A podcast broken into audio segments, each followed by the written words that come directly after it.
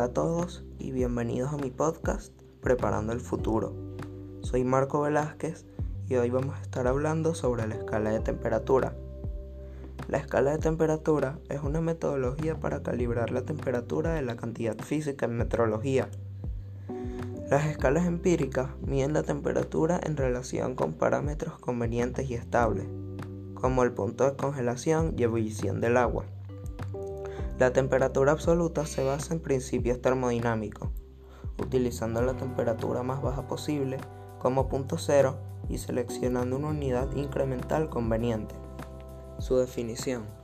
La ley cero de la termodinámica describe el equilibrio térmico entre sistemas termodinámicos en forma de relación de equivalencia.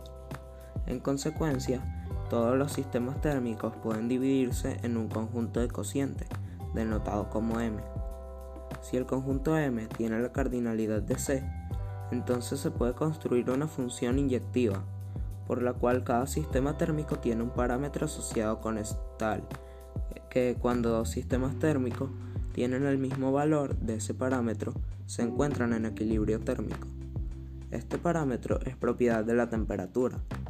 La forma específica de asignar valores numéricos para la temperatura es estableciendo una escala de temperatura.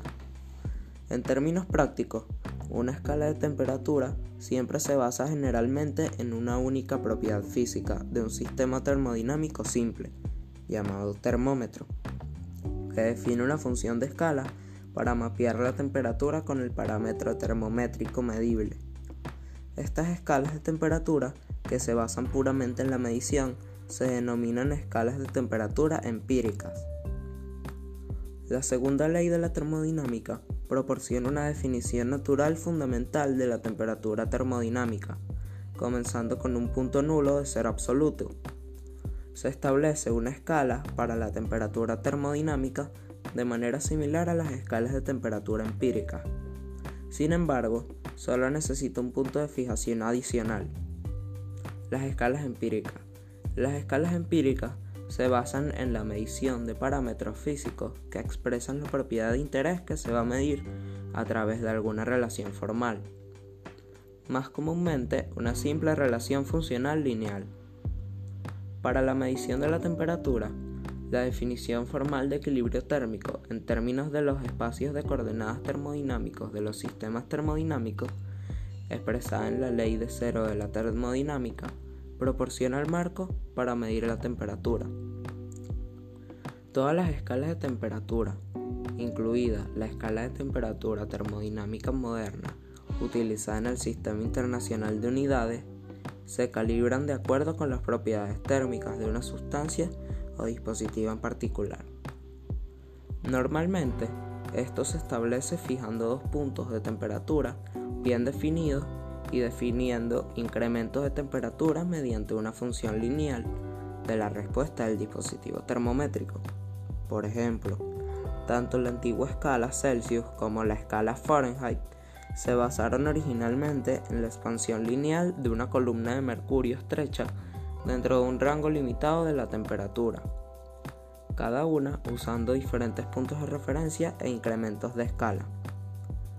Es posible que diferentes escalas empíricas no sean compatibles entre sí, excepto en pequeñas regiones de superposición de temperatura.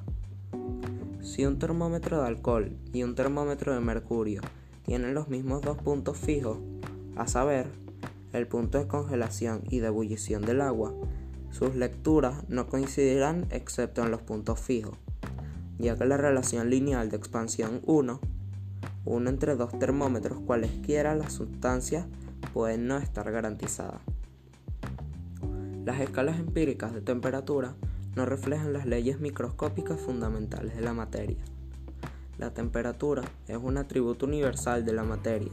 Sin embargo, las escalas empíricas mapean un rango estrecho en una escala que se sabe que tiene una forma funcional útil para una aplicación particular.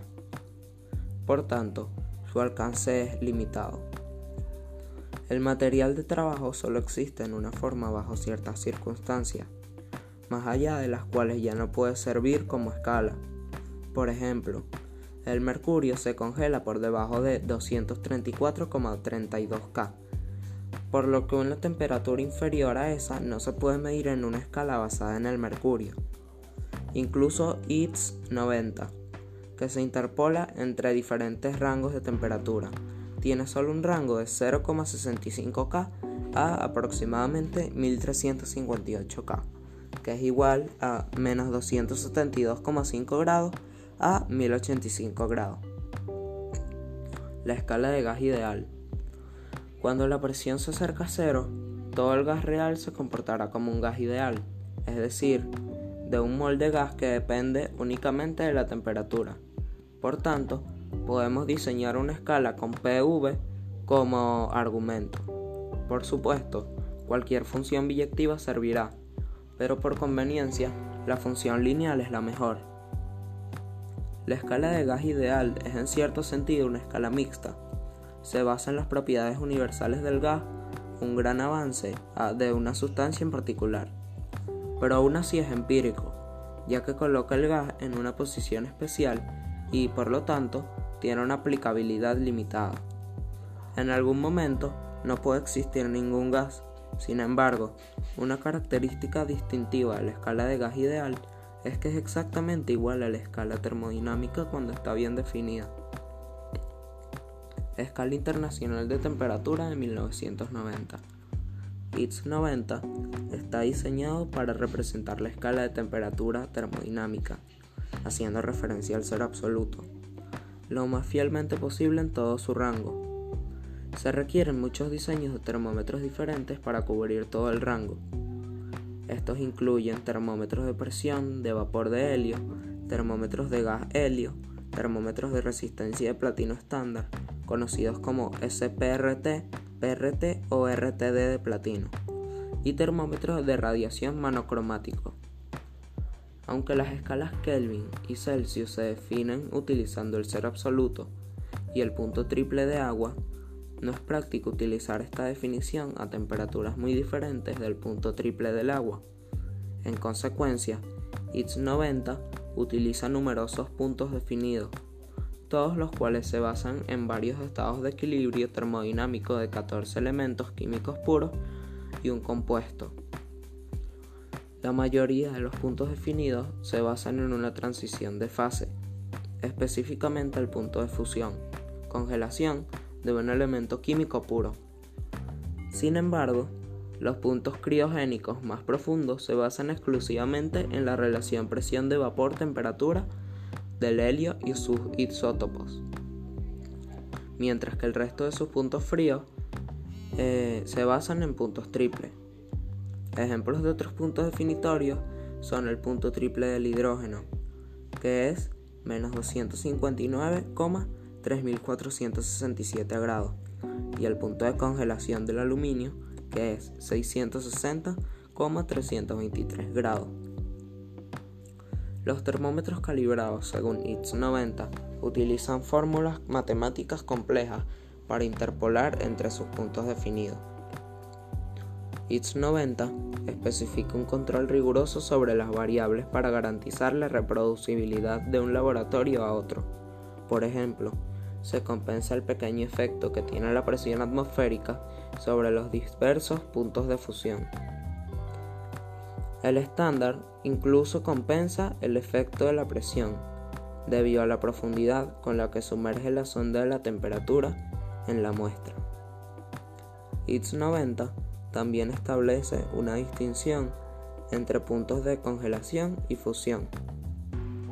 La distinción depende de si el calor entra, se derrite o sale y se congela de la muestra cuando se realiza la medición. Solo el galio se mide mientras se funde. Todos los demás metales se miden mientras la muestra se congela. Y con esto, con este breve resumen sobre la escala de la temperatura, terminamos el podcast de hoy. Em, gracias a todos por su atención. Eh, me despido y nos vemos la próxima semana para un episodio nuevo de Preparando el Futuro. Muchas gracias.